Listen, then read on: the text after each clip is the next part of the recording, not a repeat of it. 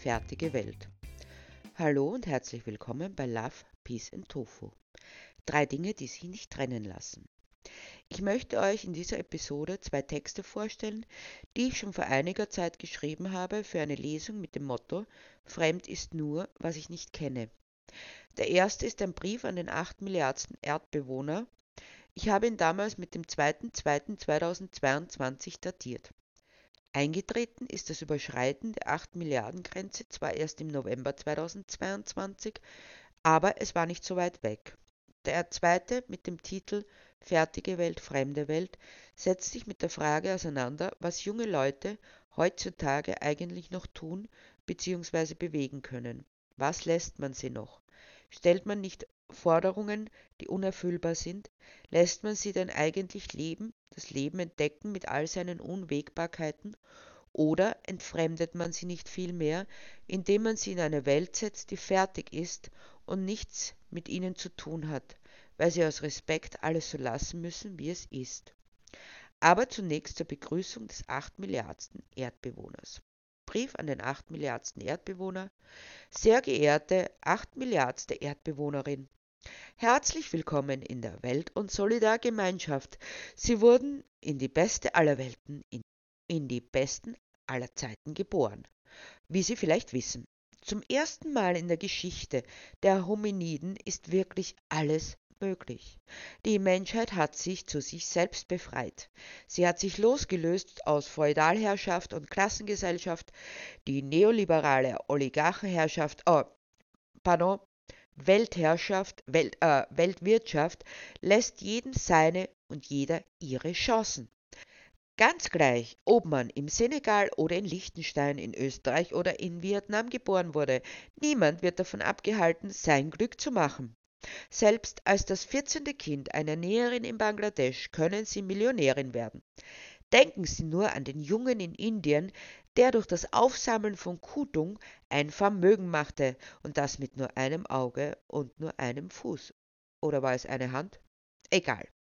Oder das Mädchen in Äthiopien, das den Goldstaub aufsammelte, der von herumflanierenden Damen herunterfiel und damit den Grundstock für ihr Vermögen legte.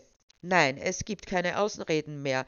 Adam Smiths unsichtbare Hand wirkt und wirkt und wirkt und wirkt und wirkt und bringt den Markt immer ins Gleichgewicht und damit bietet er jedem und jeder die gleiche Ausgangsposition. Natürlich wird immer wieder das Subventionssystem kritisiert, aber man muss doch einsehen, dass es notwendig ist, um den armen Ländern einen Ansporn zu geben, sich noch mehr ins Zeug zu legen. Durch die neue, die gesamte Erde umspannende Wirtschaftsordnung können wir uns endlich als Einheit sehen, heruntergebrochen auf die Nationalstaaten als ausführende Organe der im paternalistischen System festgelegten Pläne. Es gibt keine Ausreden mehr. Selbst die größten narzisstischsten Kränkungen konnten überwunden werden, die wehren, dass die Erde nicht der Mittelpunkt des Universums ist. Das ist sogar gut so, quasi ein Glücksfall, denn so können wir anderen, so vorhandenen intelligenten Lebensformen auf Augenhöhe begegnen, Sonst wären wir gezwungen gewesen, gleich die Herrschaft zu übernehmen. Nein, feindliche Übernahmen waren gestern. Heute werden wir Außerirdische mit Konsumgütern beglücken. In Anlehnung an das bekannte Motto könnte man sagen, tu felix hominum consume. Die zweite narzisstische Kränkung durch Charles Darwin hat sich durch die Einsicht überholt, dass es nicht auf die Herkunft oder die Spezieszugehörigkeit ankommt, sondern auf die maschinell unterstützte Funktionsverbesserung. Die dritte und letzte, durch Sigmund Freud, fällt mittlerweile sowieso auf ziemlich fruchtlosen Boden, denn durch die Optimierung des Menschen in seiner kognitiven Ausrichtung werden Triebe gar nicht erst entwickelt. Und wenn, dann nur sehr rudimentär. Das Über-Ich und das Es wurden sowieso verboten und sofort inhaftiert. Wenn sie irgendwo angetroffen werden. Damit bleibt nur mehr das Ich und das lässt sich nahtlos in das Regelsystem einbauen. Daraus hat sich allerdings, und das muss man auch sagen, denn den Menschen ist die Wahrheit zuzumuten und man darf es nicht unter den Teppich kehren, eine neue narzisstische Kränkung ergeben. Die sie am eigenen Leib erfahren haben, im wahrsten Sinne des Wortes, nämlich die, geboren worden zu sein. Da steht man dann neben all den perfekt konstruierten Maschinen und muss sich eingestehen, dass ich als Mensch, der eben jene technischen Errungenschaften konstruiert und gebaut hat, selbst unkonstruiert und ungebaut bin. Mehr noch, dass ich aus dem ungustuösen Geschlechtsakt der Eltern hervorging, der so viele Unabwägbarkeiten mit sich bringt, ist doch die Natur in ihrer Zusammensetzung der Gene ziemlich schleißig, wenn nicht sogar grob fahrlässig, was durch die unkontrollierte Wahl der Paarungspartner noch verstärkt wird. Da wird dann hurtig vermehrt, was nicht vermehrt werden sollte. Aber auch daran arbeiten wir auf Hochtouren. Der erste Schritt in diese Richtung zu Menschen zu gelangen, die nicht mehr geboren, sondern konstruiert und gebaut werden, bildet die beiliegende Spritze mit dem Initialisierungschip. Sie brauchen nur der Anleitung genau zu folgen, dann können Sie das selber machen. Schließlich wollen wir doch keine teuren ärztlichen Ressourcen für solche Kleinigkeiten nutzen. Und vor allem, wir sind es ja gewohnt seit der letzten Pandemie, dass wir uns dauernd etwas spritzen müssen. Die Vorteile dieser Permanentüberwachung durch den Chip liegen auf der Hand. Laufend werden die Daten an die Krankenkasse weitervermittelt, die Ihnen dann zielgenaue Anweisungen geben kann, wie Sie mit sich und Ihrer Gesundheit umzugehen haben. Ist erst einmal eine größere Durchimpfungsrate erreicht, so können die Chips auch untereinander kommunizieren und eine übereilte, weil menschliche und damit törichte Partnerwahl wird von vornherein ausgeschlossen. Sie sehen, es ist alles bedacht worden, was bedacht werden konnte, und was nicht bedacht werden konnte, wird bedacht werden werden, sobald es bedacht werden kann. Als Weltbürgerin sehen Sie natürlich Ihre unmittelbare Verantwortung, sich zunächst zu rüsten und dann einzubringen, indem Sie arbeiten und konsumieren und sich vergnügen. Jeder Beitrag zählt. Ihre Weltgesundheits- und Optimierungsgesellschaft, kurz WHO. Wir sind auf dem besten Weg, selbst den Menschen als Nutztier zu optimieren. Aber was ist der dann in der Welt, in einer fertigen Welt? Fremd. Fertige Welt, fremde Welt.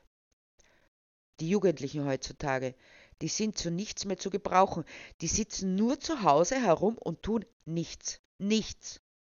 Wenn ich dran denke, was ich in meiner Jugend gemacht habe, man muss sich vorstellen, schon neben der Schule hatte ich einen Nebenjob und wir haben uns abgerackert, aufgebaut, abgeschuftet, damit es ihnen einmal besser geht. Und was ist der Dank dafür? Es geht ihnen besser. Ah, ich meine natürlich, sie machen nichts daraus. Nichts. Eine fertige Welt. Fertiggestellt, völlig verbaut, einbetoniert, in der alles getan ist, was es zu tun gibt. Alles. Und es waren andere, die es fertiggestellt haben. Man hat daran keinen Anteil.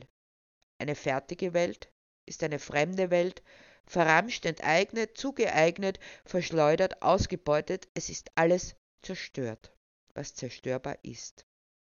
Fertig gewirtschaftete Welt.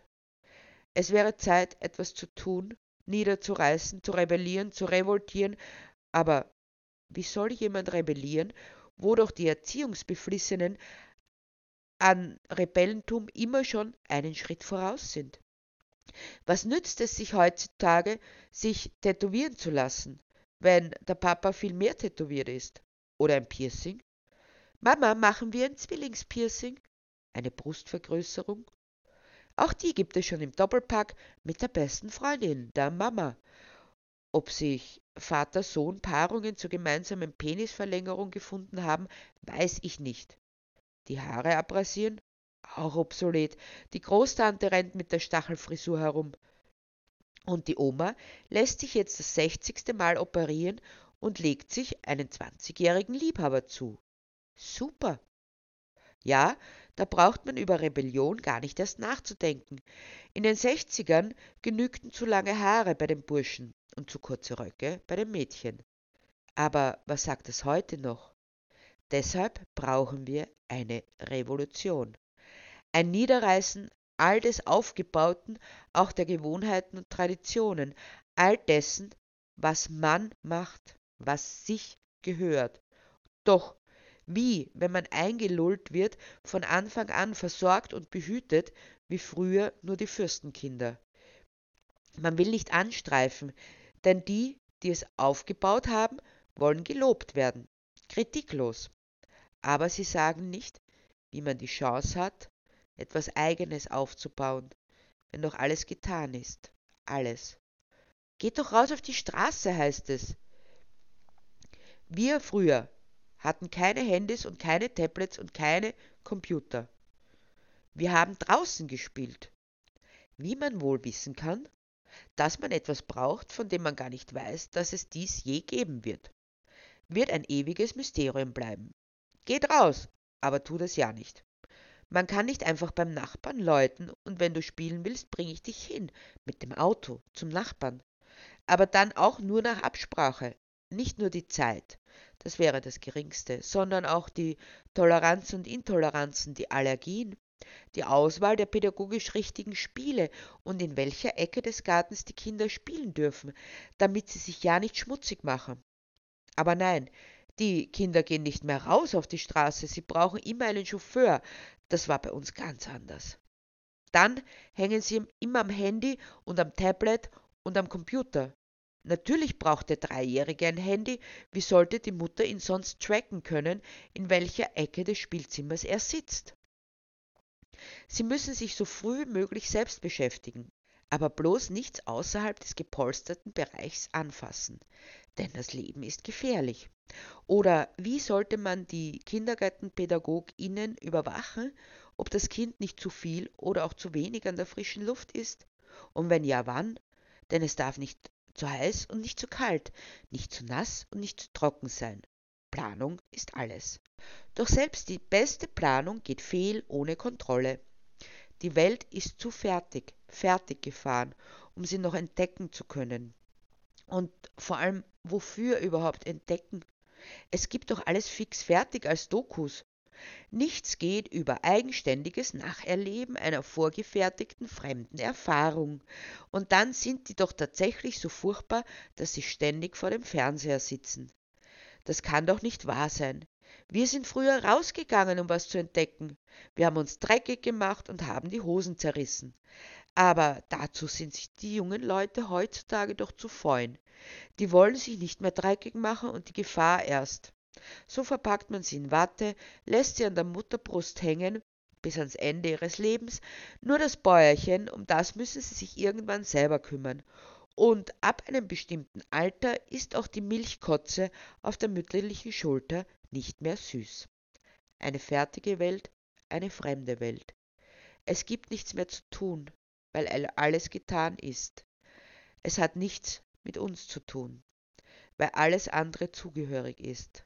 So sitzt man wie die ZuschauerInnen eines Theaterstückes und darf nicht mehr tun, als den Helden des Machens zu applaudieren, um gescholten zu werden, dass man nicht selbst auf die Bühne steigt, auf der es eigentlich keinen Platz mehr gibt.